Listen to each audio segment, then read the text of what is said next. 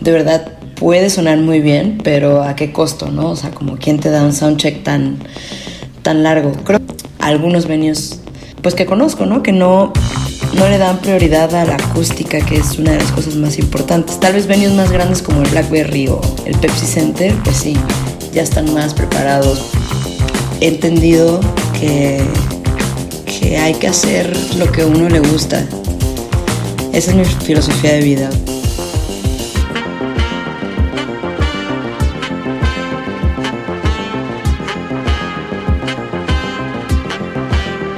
Hola, ¿qué tal? ¿Cómo están? Bienvenidos una vez más a su podcast Generalistas. El día de hoy me complace estar aquí con eh, Andro Martínez, eh, una persona muy talentosa, una persona que ha logrado eh, destacar en esta industria musical independiente muy rápido y pues bueno, ha colaborado con, con grandes proyectos y pues actualmente ya también apenas este año te acabas de aventar a, a grabar tu propia música, ¿no? ¿No es así, Andrew?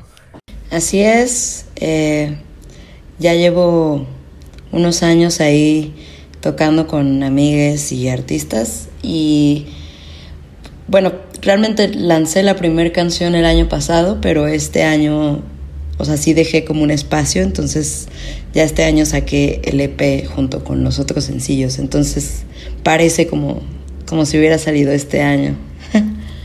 ah, ok, ok, sí, sí, sí. O sea, pero ibas grabando los, los sencillos, este, o sea, los sacaste el año pasado, los sencillos. Mm, saqué uno, eh, saqué una versión que ya no, bueno, tal vez en YouTube nada más, pero es una versión que estuvo en Spotify que la cambié por otra de un sencillo.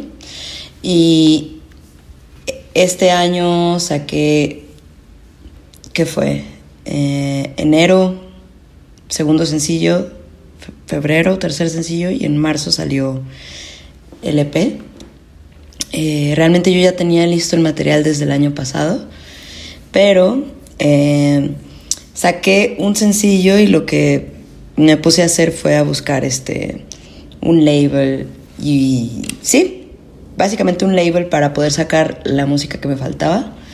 Entonces por eso dejé como ese espacio entre, entre esos lanzamientos, pero pero creo que realmente la gente como que empezó a, a, a ver, sí, este año, como la continuidad de, del proyecto. Ok, ok. Eh, me gustaría empezar esta entrevista con, con, un concepto que tengas de ti, una descripción.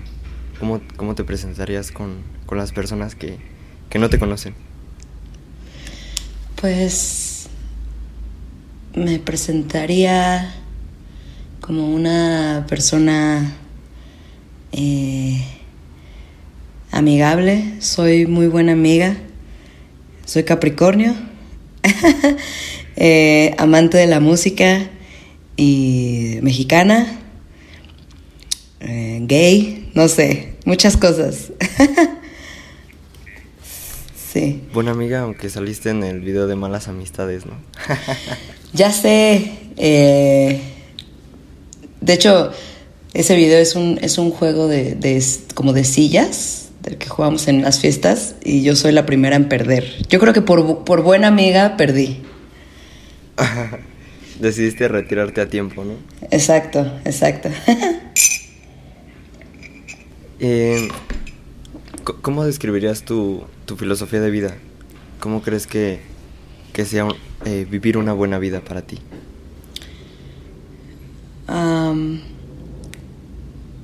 pues mis papás siempre han sido muy eh, comprensivos y siempre han apoyado lo que he querido hacer. Afortunadamente, me siento afortunada de eso. Y gracias a eso he entendido que que hay que hacer lo que a uno le gusta. Esa es mi filosofía de vida, o sea, no importa que te guste, hay que, hay que hacerlo porque la vida es muy corta, muy fugaz como para no pasarla bien y, y, no hacer lo que te gusta, ¿no? O sea, pueden ser mil cosas también que te gusten intentar hacerlas y también mi papá siempre me repetía que, que intentara hacerla mejor en lo que hiciera, en lo que sea. Eh, entonces, para mí es eso y trato de, pues, de cumplir esa filosofía de vida todos los días. Ok, muy bien. Em, aparte de la música, ¿qué otros eh, pasatiempos tienes? Me gusta. Me gusta ver películas. No así, o sea, no, tengo como un pasatiempo eh, como rutinario, constante. Eh, de repente va cambiando, ¿no? Eh, a veces me gusta ver películas, me gusta el manga, pero en específico el manga de, terror, como Junjito. Me gusta mucho salir a bailar, mm, leer, a veces soy constante, a veces no tanto. Eh, pero sí, de repente no hago muchas cosas que no tengan que ver con la música. Eh, pero bien, también jugar videojuegos. Pero te digo, nada es como así constante, así de que te diga, no, pues diario, diario juego ajedrez, pues no.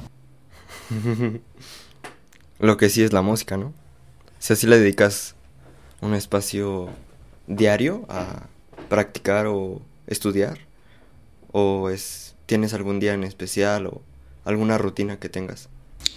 Pues eh, cuando no estoy en shows o en, tours, eh, por lo general, sí, todos los días hago algo relacionado con la música, eh, doy clases de música también, entonces pues ahí, ahí está eso.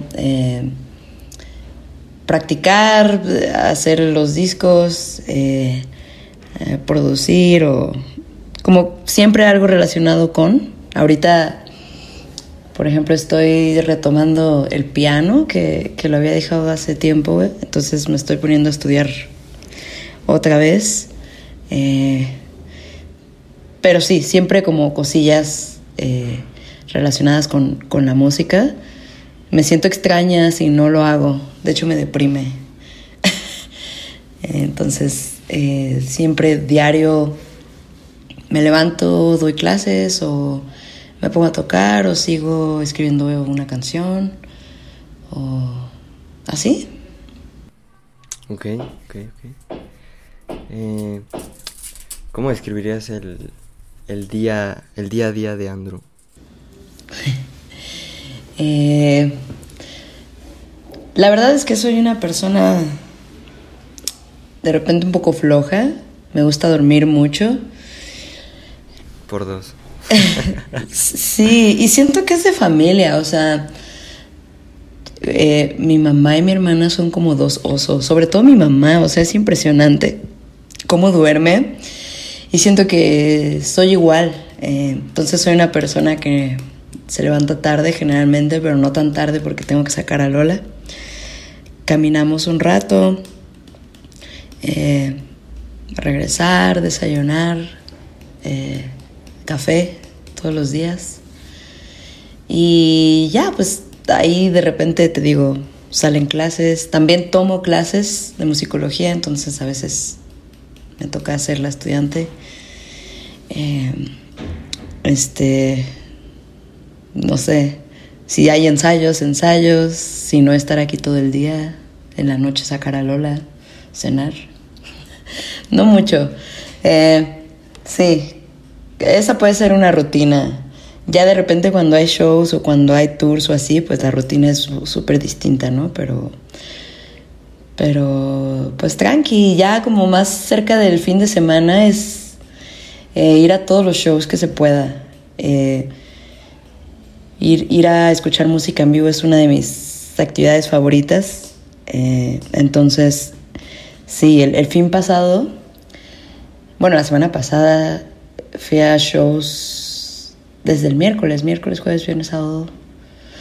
Eh, sí, y fue demasiado y me enfermé. Entonces estoy enferma, pero, pero vi a grandes, grandes proyectos. ¿Pero qué, qué te dio? ¿Gripa? ¿Una infección o qué? Pues siento que tengo algo en la garganta, de por sí como el clima entre el calor y tomar agua con hielos y no sé, como que está muy vulnerable el cuerpo ahorita. Sí, sí, sí. sí. Entonces, eh, una semana perfecta sería ir shows todos los días, si no te enfermaras. todos los días tal vez no, es demasiado. Porque también es cansado, ¿no? O sea, como estar este pues sí, la rutina de ir y estar parado y de repente el ruido, pero yo creo que unos tres, dos shows a la semana. Perfectos. Es, es perfecto y, y, y, ya, o sea, yo, yo estoy bien con eso. Eh, intento hacerlo porque, no sé, se me hace muy extraño la gente que es músico y no va a haber shows en vivo, para mí es algo muy extraño, ¿no? O sea, como... Sí, sí, sí. Es como un artista visual que no va a una galería de arte o... No sé, es, es, extraño. Entonces, eh, sí, aparte es una actividad que a mí me inspira un buen, o sea, me inspira de decir, ay, esta canción tiene esto, o su show en vivo tiene estos recursos o estos visuales o estas mil cosas, ¿no? Entonces como que se me hace muy productivo y pues, divertido también. Qué chido, ¿no? Sí. Ahí, este, suena muy envidiable, ¿no? Ser productivo mientras voy a un concierto. no, sí. porque agarras mucha, mucha inspiración, muchos recursos de ahí, ¿no? ¿Y, ¿Y cuál es tu... ¿Tienes algún auditorio favorito aquí en la ciudad? ¿O en el país? Eh, pues hay venues pequeños y hay venues medianos y grandes. Ahorita quedaron menos venues después de la pandemia porque tenía unos venues favoritos antes de pandemia que pues eran más accesibles y sonaban bien. Pero ahora eh, me gusta... ¿Dónde la paso bien? Es que la mayoría por ejemplo, House of Vans es un lugar precioso, pero no se escucha chido. Ya. Eh, me gusta ir porque la dinámica es de shows gratis y regalan cervezas y usas Vans. Pero no es muy disfrutable el audio. Eh, el Indie Rocks es otro. El Foro Indie Rocks es otro venue donde hay shows todo. O sea, no sé si todos los días, casi todos los días. Pero eh, la cerveza no es muy barata, entonces ¿eh? Y de repente suena bien, a veces suena bien y a veces no tanto, entonces... Pero yo creo que esos dos por ahora. Ok, pero por ejemplo, ¿eso, ¿eso crees que dependa de... del... como tal del venue o de los artistas? ¿O de qué crees que dependa, por ejemplo, que no se escuche tan chido? Por ejemplo, en el, en el indie rocks que dices que a veces se escucha chido, a veces no. Yo creo que en el caso particular del Indie Rocks, eh, son lugares tanto adentro como afuera, son lugares difíciles eh, de, hacer sonar por la acústica en sí, ¿no? Eh, yo creo que tienen buen PA. Por ejemplo, justo la semana pasada, creo que fue el jueves, tocó un proyecto que se llama Vic, que es una banda de Bristol, del baterista de Portishead. Y por ahí me contaron que el soundcheck duró ocho horas y, y nunca había escuchado el, el, indie rock sonar tan bien. O sea, de verdad puede sonar muy bien, pero ¿a qué costo, no? O sea, como quién te da un soundcheck tan, tan largo. Creo que sí se puede, pero está difícil. Simplemente pues, si te dan una hora de soundcheck, no lo vas a lograr. O tienes que, tienes que ser un ingeniero así ingeniera, ingeniera, pues muy brutal, ¿no? O sea, como que es difícil. Son lugares difíciles y luego esto pasa con los venios, algunos venios de, pues que conozco, ¿no? Que no, no le dan prioridad a la acústica, que es una de las cosas más importantes. Tal vez venios más grandes como el Blackberry o el Pepsi Center, pues sí, ya están más preparados porque, bueno, pues o sea, es un espacio para mucha gente, ¿no? Se tiene que escuchar mejor. Pero, pero estos venues, pues, pues no, todavía falta ahí para que le, le echen ganas. eh, ¿Alguna vez pensaste en dedicarte a otra cosa? Es decir, si no te hubieras dedicado a la música, ¿a qué te hubieras dedicado? A varias cosas. Ok. De, de más pequeña, eh, mi sueño era ser locutora de radio. Entonces hubiera estudiado eh, locución, o comunicación, exacto. Y justo hace uno o dos meses eh, me invitaron a hacer un programa de radio en La Bestia, que es pues radio por internet. Eh, y justo les contaba que, que siempre fue mi sueño, ¿no? O sea, ya no estudié eso ni nada, pero eh, ahora estoy cumpliendo ese sueño. ya no me quedé con esa espinita. otra cosa que quise hacer fue como diseñadora gráfica, hacer pues hacer como mercancía, ¿no? O sea, mi, mis playeras o, no sé, ser artista visual, porque se me daba el dibujo. Eh, y eso yo creo. Ok. Bueno, ahora que tocas el tema de, de la bestia radio, apenas tuve la oportunidad de, de ver uno de tus streamings, uno de tus en vivos. Este, pero pues ¿cómo, cómo es tu experiencia en la Bestia Radio? O sea, ¿cómo llegaste aquí? ¿Cómo, cómo te lo has pasado? Pues la Bestia, para quien no conozca este lugar, es eh, un lugar en la Condesa, aquí en la Ciudad de México, donde ah, puedes hacer diferentes actividades, ¿no? Tiene las salas de ensayos, tiene el estudio de grabación y también tiene la radio por internet y el canal de Twitch. Em, yo ya llevo varios años eh, frecuentando las salas de ensayos y me han invitado o me habían invitado varias veces a, entrevistarme, ¿no? Algunos programas que tienen ahí. Y ya hace poco, que fue en abril creo, Mario, que es uno de los eh, dueños, eh, pues nada, me dijo que si quería tener un programa y pues le dije que sí. Eh, yo creo que está chido aprender a hablar, sobre todo, ¿no? O sea, y, y, poner música que te gusta, pues es una gran combinación. Entonces le dije que sí.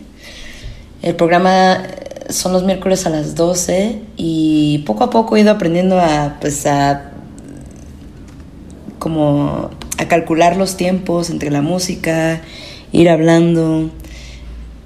Apenas llevo una entrevista, entonces ahí esto sigo aprendiendo. Eh, pero lo que les digo es que es como un espacio, una hora a la semana, un espacio que tienes para hacer algo distinto y, estar contento. O sea, estar contento y platicar de lo que tú quieras eh, y que la gente comparta y te escuche. Entonces se me hace como un como ir a terapia un poco, o sea, distinto, pero así se me hace, como una sesión de, terapia. terapia. Qué chido. sí, se ve bastante divertido eh, estar ahí platicando con, con, la gente y transmitiendo música. Se ve, se ve bastante interesante. Sí, está em, bueno. Me gustaría saber, pasando un poco allá a tu, a tu música, eh, ¿Cómo es tu, inspiración musical? ¿Cómo, ¿Cuáles son tus influencias principalmente? Pues en cuestión como de género está este eh, indie como rock indie que tiene este sonido nostálgico como un poco eh, low-fi, donde entran todos estos proyectos que, que no son proyectos que suenan súper, súper definidos como la música pop, ¿no? Eh, actualmente, o el reggaetón. Suenan más lo-fi. Eh, algunos son Nick Hakim, Conan Moccasin, Mac DeMarco, Homeshake, Luca Bocci, Little Jesus, eh, Men I Trust, que sí, son proyectos actuales que, que están haciendo, obviamente son distintos entre sí, pero son eh, proyectos como se me hacen muy transparentes, eh, así como, no, o sea, como que no llevan una producción enorme como, no sé, Miley Cyrus o eh, Taylor Swift, o sea, son, son como muy true, ¿sabes? entonces toda esa música me... ¿Muy sinceros? Sí, digo, no, no quiero decir que el otro no sea muy sincero, pero como que siento que el sonido es más fiel, por ejemplo, si, si, si vas a verles en vivo, todos están tocando, o sea, como no son artistas que suelen usar pista, por ejemplo. Eh, todos tocan y así como, como suena en el disco, tratan de recrearlo en vivo.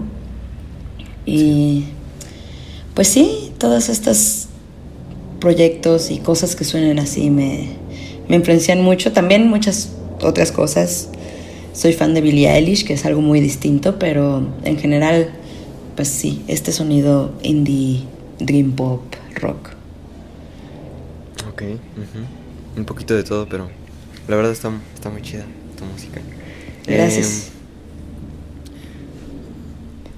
hola Lola, es tu perrita se llama Lola, ¿no?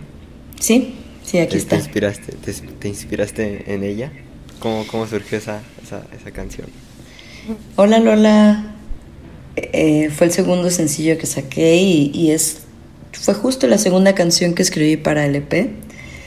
Eh, la escribí durante pandemia y recuerdo que ya estaba haciendo la música y llegaba el momento de poner la letra. La música me daba una vibra poco, o sea, entre feliz, pero con un toquecito así de, tristeza. Entonces recuerdo justo que estaba en este escritorio y tenía a Lola así, luego le gusta ponerse en mis pies. Eh, entonces, sí, como que la volteé a ver y dije, ¿qué me, qué me diría Lola? ¿Qué palabras me diría o cómo me percibe ella eh, ahora en pandemia, que me ve toda triste? ¿Qué me diría para hacerme sentir mejor? Eh, porque aparte era una época pues difícil para todos, ¿no? O sea, de mucha tal vez soledad, incertidumbre. Entonces, pues sí, eh, son palabras de aliento de ellas en mí, diciéndome que, que todo va a estar bien, que algún día acabará, que no pasa nada, tomemos un rato para caminar y, y que cualquier cosa, pues ella está ahí, ¿no? Un poco eh, recordando que el amor que tiene una mascota hacia uno, bueno, como lo percibe uno, es un poco medio incondicional. Es un cariño, un amor medio distinto, ¿no? Entonces, eh, eso fue lo que, lo que me inspiró. Wow. Como si... ¿Qué, pasaría si mi, per, si mi perra Lola eh, me dijera algo, no? Sí, si pudiera hablar. Ajá, si pudiera hablar, es lo que diría. Wow, está, está chido. este... ¿Alguna historia que tengas, eh, anécdota o algo relacionado a, tu, a, tu a tus canciones, a tu, a tu música, que, digas, esta, esta, esta me gusta, esta está interesante? Pues una anécdota un poco chismosa okay. que, que, que me gusta contar en vivo es la historia de una canción que se llama Ya nada es igual. Eh, es la quinta. Quinta, la quinta, ajá. Y es la, la rockera, ¿no? Y es una canción que me... creo que fue la más fácil de escribir. O sea, cuando estuve escribiendo la letra fue de que estaba lista en un día, o sea, y eso es raro. Entonces, esa letra habla de, bueno, esta es la historia. Justo este P abarca un poco la relación que tuve con mi ex, entre estar enamorada, entre la decepción, entre dejar ir y entre ya está con alguien más, ¿no? Entonces, esta canción es como de la etapa ya de ya está con alguien más. Entonces recuerdo que, que, estaba pues viendo historias en Instagram y de repente me sale pues, la, la, historia de un amigo que, que graba como a mi ex como, como casi besando a, a un chico, su amigo. Sí. Y la vi y como que así me enteré que pues ya, ya estaba con alguien más y me acuerdo que traía una sudadera que le regalé. Ya. Y bueno, a partir de eso escribí la canción, pero la canción habla de cuando te encuentras en una fiesta a tu ex con alguien más. Ahora, pues, cuando terminé la canción, dije, bueno, no voy, a, no voy a decirlo en el celular porque suena como medio estúpido que escriba así, vi tu historia y lo voy a hacer como en una fiesta. Pero después de eso, fui a una fiesta y, y justo me encontré a mi ex. Ajá, pasó exactamente lo de okay. la canción, así. Exactamente así. Entonces, no sé si inconscientemente busqué esa situación, pero al final sí pasó, ¿no? Entonces habla de cuando te encuentras a tu ex.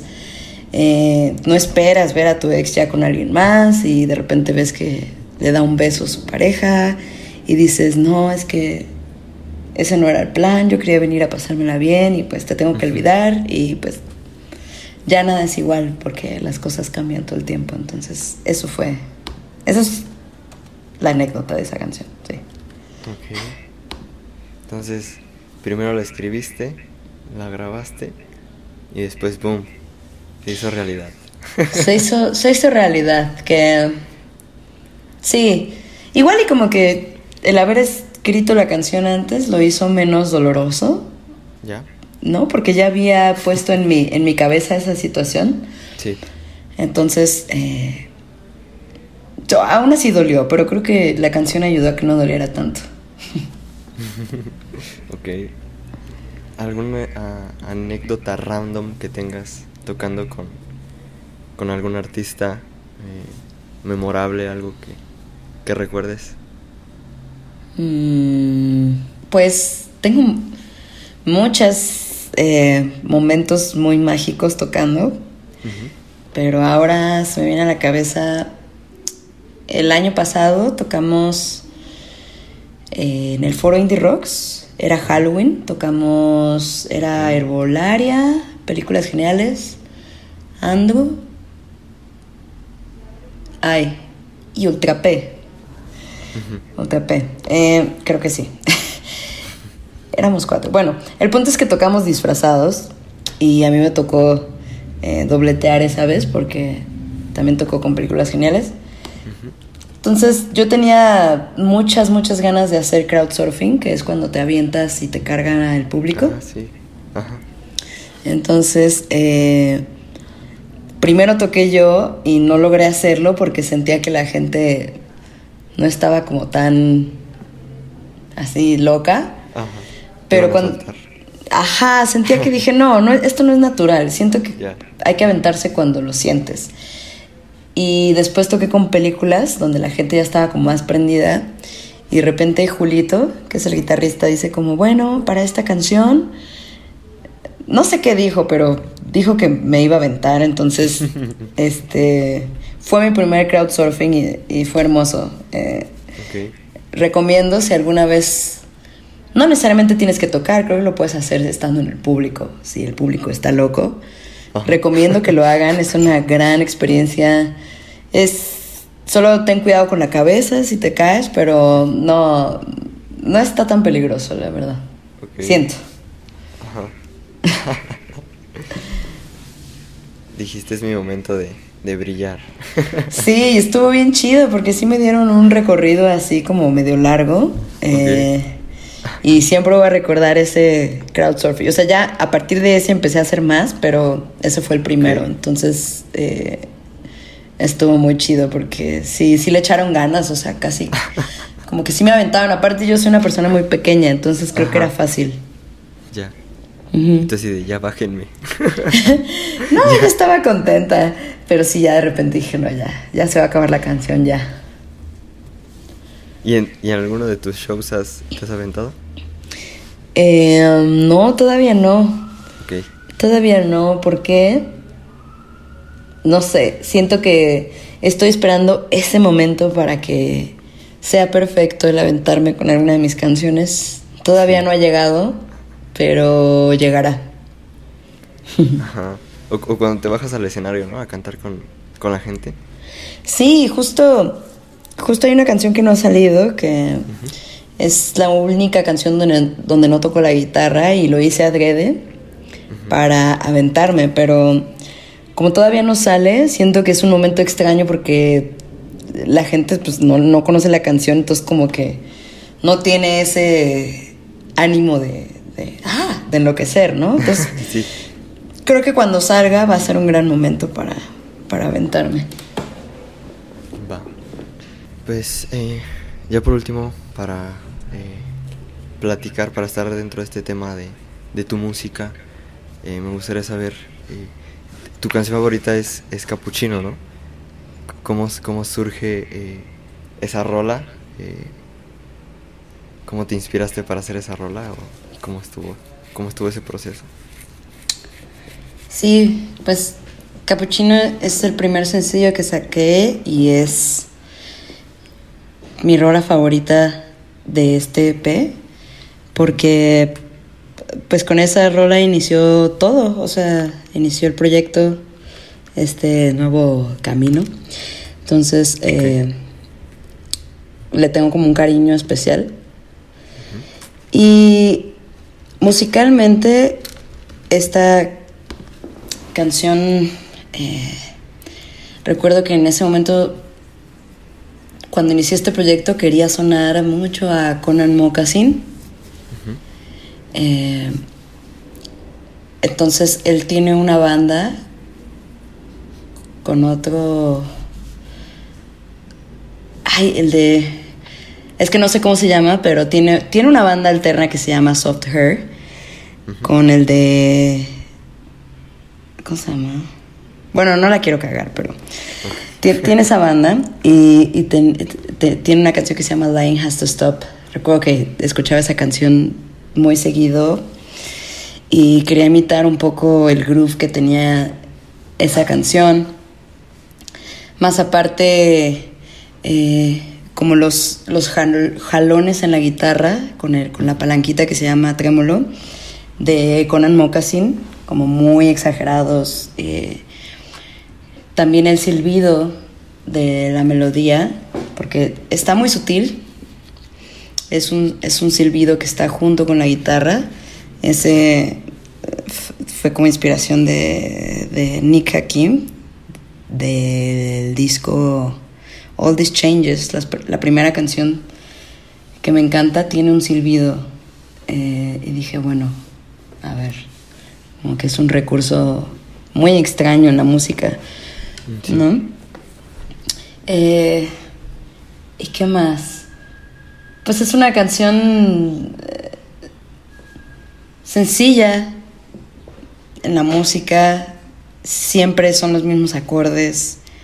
Eh, quería que eso fuera un poco la base del proyecto, ¿no? Como antes siento que hacía música un poco más compleja, por ejemplo con Holbosch.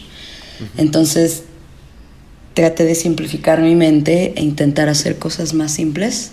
Entonces este fue el primer ejercicio que hice haciendo eso. Entonces toda la canción tiene los mismos acordes sin parar. Eh, y la letra, pues la escribí en un momento lindo de esta relación que tuve en pandemia, donde las cosas estaban un poco mejor, donde el amor lo era todo. Vivíamos, en, vivíamos juntas, Sofía y yo, con Lola, en un cuarto de un depa. Y, y bueno, era todos los días estar juntas, este, 24-7, tratar de convivir. Eh, y describe un poco eso, ¿no? Como el amor, lo que veíamos alrededor, que eran los discos, la pared que era blanca con azul y, ahí con un toque sexual. Entonces, eh, es una canción de amor, básicamente. Y también me gusta esa canción porque me recuerda esa etapa linda que, viví durante pandemia y con, con esta Sophie. ¿cómo ves esa, esa diferencia entre esa música compleja que dices y, y una música un poco más sencilla? O sea... Pues Ahora sí que las dos opciones están chidas, ¿no? Depende de lo que quieras hacer. Eh, no tengo nada en contra de ninguna de las dos. Solamente para mí era más difícil hacer música sencilla porque pues yo estudié música y estudié jazz. Entonces el jazz se me hace que puede ser una música más compleja. Y sí, como que quería intentar hacer buenas canciones siendo un poco más pop, ¿no? Que el pop está eh, rodeado de recursos un poco más simples, de progresiones, melodías eh, y estructuras más simples, ¿no? Entonces, eh, para mí era como la meta, hacer música más sencilla que estuviera buena, porque para mí eso era difícil, o es difícil todavía, ¿no? Sí. Entonces, creo que ahí va, ahí va el ejercicio. Eh, también me puse como un reto como guitarrista, ¿no? Te digo que estudié jazz, entonces como que quería cambiar mi percepción de ver la guitarra como, ya sabes, como muy compleja y ahora utilizo el capo, entonces como que ya no pienso tanto en, en qué acordes poner, sino voy como descubriendo el sonido para intentar cambiar esa mentalidad que tuve en la escuela. Entonces, eh, pues sí, es, este proyecto inició con, la intención de, experimentar y descubrirme de un... Sí, a, mí misma en, creando, ¿no? Entonces, eh, ese es el propósito, básicamente. Entonces, pues ahí, ahí va, poco a poco. Ok. ¿Y, qué tal te percibes ahora después de este proyecto? Eh, si sientes que, te vas descubriendo. Claro. Eh, o sea, ya, ya había hecho discos en banda, pero es muy distinto trabajar solo. Eh, y tú saber tomar las decisiones, ¿no? Todas las decisiones de musicales, de producción, de tu imagen, de todo, es complicado de repente. Hay que tener mucha seguridad y hay que entender también que la vas a cagar, ¿no? Y es parte de... Eh, pero estoy contenta, siento que he aprendido un buen haciendo esto y también he aprendido a descubrir que, pues sí, que me gusta, aprendiendo como a renovarme a mí misma musicalmente, escuchando cosas nuevas, como experimentando. Y aparte, pues es súper divertido eh, hacer música, o sea, no sé, no, no, no encuentro otra actividad así más chida que, que, eso para ser feliz, en, en mi caso, pero pues, pues sí, ahí, ahí va este, este viaje y va bastante bien. Oye, este, has participado en varios proyectos. Eh, de hecho, creo que es por la, por lo que la mayoría de la gente tal vez te conozca. Eh, has hecho muchos ensambles, muchas presentaciones, muchas colaboraciones. Eh, entre ellas, pues bueno, Gil Ultra, Vanessa Zamora, Brati, Little Jesus. ¿Cómo has logrado participar en estos proyectos? Eh, es una combinación de, de suerte, de echarle muchas ganas y de estar en el lugar y tiempo indicados. En mi caso empecé a entrar como a, todos estos proyectos por el internet.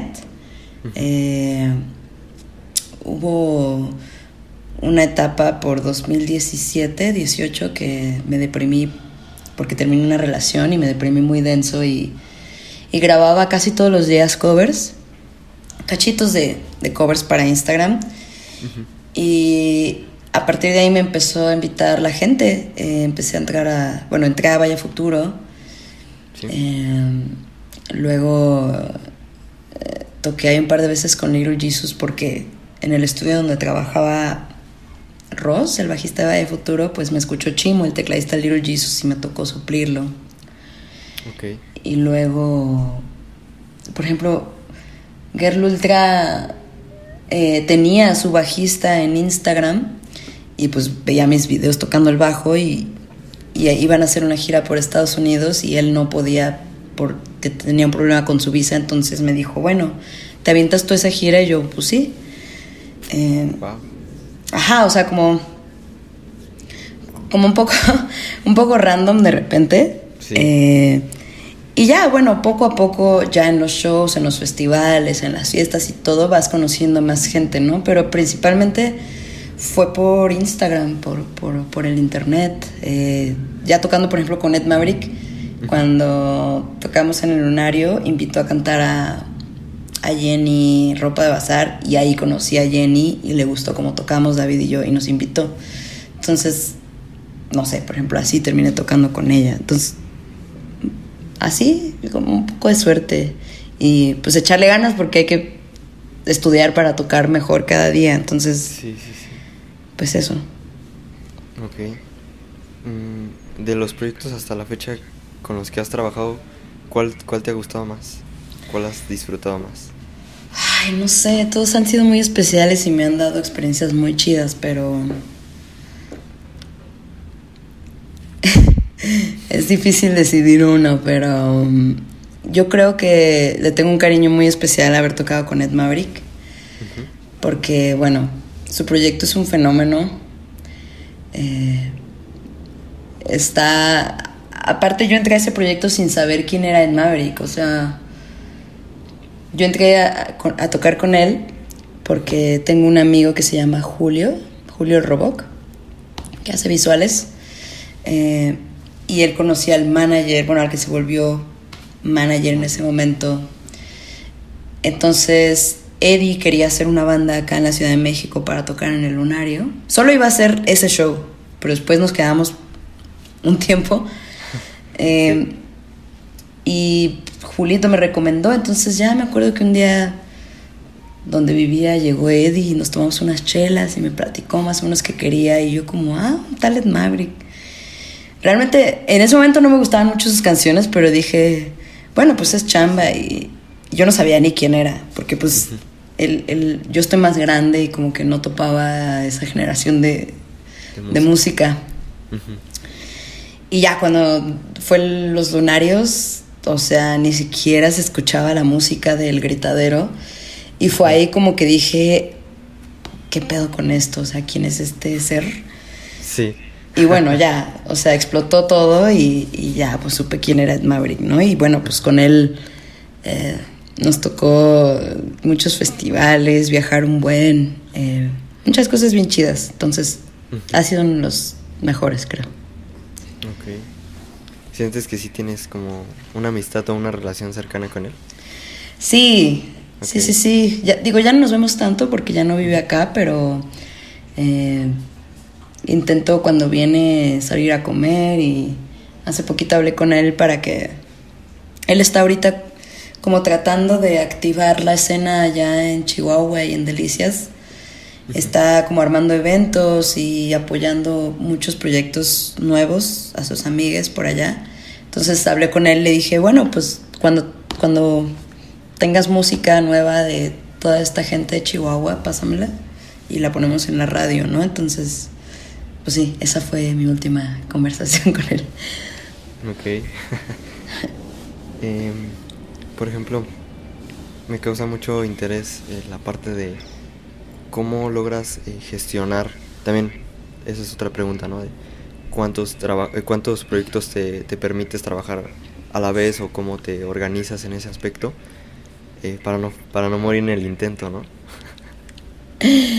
Ay, no, si te contara las situaciones que he tenido que vivir para, para poder lograrlo. Eh, muchas odiseas. eh, y hubo un momento donde era demasiado. O sea, yo me acuerdo que un día tuve como cuatro ensayos y ya estaba muriendo. Con, con ¿El personas distintas. Sí, el mismo día con personas distintas y tenía que aprenderme como cuatro distintos shows. Entonces, no sé, hubo un momento en que dije, nada, o sea, como que el truco es ser muy organizado y ya. Eh, ser organizado y, y también hubo un momento en que decía sí a todo, ahora ya no porque no, no es sano, pero... Eh, pero bueno, o sea, el haberle dicho que sí en un tiempo aprendí, muchas cosas, este, toqué con mucha gente y pues sí, ser organizado y saber qué puedes hacer y qué no, ¿no? Este, aprendí mucho a como aprenderme rolas muy fácil de memoria. Este, que eso es difícil de repente, pero pero creé como una manera de, poder ser muy práctica en aprenderme las canciones. Eh, y, ya, o sea... Pero por ejemplo, ¿eso es, eso es intuitivo o, es algo que si realmente eres consciente de cómo es, eh, por ejemplo, el proceso de memorizar una canción? ¿O es algo que simplemente es como que se te da? No, yo creo que, o sea, en la escuela, ah, de música, eh, tuve un maestro de solfeo que era, es buenísimo. Y tuvimos muchas clases de técnicas de cómo estudiar música, o sea, cómo ser eficaz al estudiar la música. Y era de que no, no te sirve de nada como practicar la, la, la, pieza o la canción de principio a fin, o sea, como que vale la pena, como que vayas pedazo por pedazo pensando en este tipo de cosas para que sea más práctico y ahorres tiempo. Entonces, un poco esas técnicas de, de ser eficaz con tu tiempo, o sea, si tengo, no sé, una hora para aprenderme tres canciones, como eh, ser eficaz. Ok, la primera, escucho la rola completa. Luego, la segunda, anoto la estructura. La tercera vez que la escucho, anoto la armonía o en qué tonalidad está, los cambios de acordes. Y así, ¿no? O sea, como ser eficaz y organizado en la manera que, te aprendes las, cosas. Es como aprenderse, no sé, un poema, ¿no? O sea, jamás te va a salir si lo dices de principio a fin. O sea, como no, no, no tiene sentido. Entonces, un poco así y y ya estar escuchando también, la práctica era de que caminando cada que pudiera o ir manejando donde estuviera, escuchar el disco o las canciones, ¿no? Y así ya era un poco más natural. Ok, ok, ok. Sí. ¿Has llegado como a algún bloqueo, alguna crisis? Este, por ejemplo, me comentaste que, que llegaste a ensayar cuatro veces en un día. ¿Alguna crisis que hayas dicho, no, este, yo creo que ya no voy a poder. Ay, pues tal vez sí, alguna vez, no recuerdo una, bueno, recuerdo esa vez que aparte estaba enferma, porque creo que semanas después me fui al hospital, tenía una infección estomacal, entonces, no sé, estaba... no sé si fue, creo que fue, justo antes de pandemia y creo que, creo que cayó la pandemia y como que detuvo todo y así, pero eh, pues sí, o sea, era un estrés no sano de, salirme tantito antes de un ensayo para llegar al otro, el tráfico, cargar bajo, cargar guitarra, eh, un, poco, un poco así. Eh, y, y sí, el estrés de, pues, de tener medio tantas cosas en la cabeza, decir, ah, bueno, ahorita me toca tocar esta y luego este. Y, pero o sea, no me arrepiento de nada. Eh, o sea, tocar con muchos artistas ha sido un gran regalo. Entonces, pero sí, ya en este momento no, no lo haría así. Pero es porque también eh, tengo tal vez como trabajos más estables y puedo darme ese lujo. Pero sí, o sea, lo volvería a hacer. Lo volvería a hacer todo de nuevo. es, exactamente. Em, entonces se podría hacer como, como un consejo para tal vez alguna persona que quiera adentrarse a, a trabajar con varios proyectos como, como ir diciendo que sí a, a muchas cosas, o sea, realmente como aceptar lo que venga. Pues sí, o sea, yo creo que en un principio es una una buena manera de abrirte puertas es decir que sí a todo. Eh, obviamente conscientemente de qué vas a poder hacer y qué no. Eh, pero decir sí a muchas cosas te va a hacer aprender más rápido, te va a hacer aprender distintas maneras de trabajar, de ver las cosas, de ver la música también. Entonces, eh, solamente hay que ser muy organizado con tus tiempos, eh, ser muy dedicado porque hay que, obviamente para que te inviten a tocar tienes que tocar chido, o sea, bueno, supongo, o sea, como eh, echarle muchas ganas y, y, estudiar y así. Entonces, yo creo que con paciencia, dedicación y ser buena onda y tratar de convivir en la escena lo más que puedas, o sea, ir a los shows, ir a las fiestas si te gustan las fiestas, ir a reuniones, platicar con músicos de lo que sea, o sea, e, eso, eso es. Ok. Sí, siento que es como una, como una industria muy, muy divertida, ¿no? A pesar de que, pues sí lleva su, su labor, ¿no? El hecho de, de, estudiar, de practicar, pero creo que sí es muy disfrutable, ¿no? Esa, esa industria. Sí, o sea, si te gusta, te la vas a pasar bien chido porque, pues básicamente, si tocas en vivo, te pagan por tocar y viajar y estar con tus amigos. Entonces, eh, ya, o sea, ¿qué, ¿qué, más quieres? Ajá. Sí. Sí, sí, sí. Oye, este algún proyecto que hayas dicho que es muy, muy estricto, alguno de los, de los proyectos con los que has trabajado, el más estricto que digas, aquí sí estaba muy estresada. Pues no estresada, pero... Y eso hace que sea uno de los proyectos más divertidos. Eh, cuando toco con el bajo con Vanessa Zamora, ella es muy estricta con la música, o sea, con el show en vivo. Y sobre todo con el bajo y la batería. Es como muy detallista con esa parte en su música. Y sus bajos van cambiando todo el tiempo, no son los bajos constantes. Todo el tiempo están llenos de detalles y ella se lo sabe y se da cuenta. Entonces, eh, han sido de los más difíciles por aprender porque, pues, es complicado no tanto de tocar, sino de aprendérselos. Y eso hace que sea muy divertido, o sea, como que tienes que estar muy concentrado. Aparte, son muy buenos esos bajos. Eh, pero sí, eh, ese proyecto ha sido estricto conmigo. Ok. No, no, llega a puntos en donde, en, donde se estresa Vane o, o se enoje por que, que no, no va bien la canción o algo así. sí, Sí, pero que yo recuerde no fue conmigo, fue con el baterista.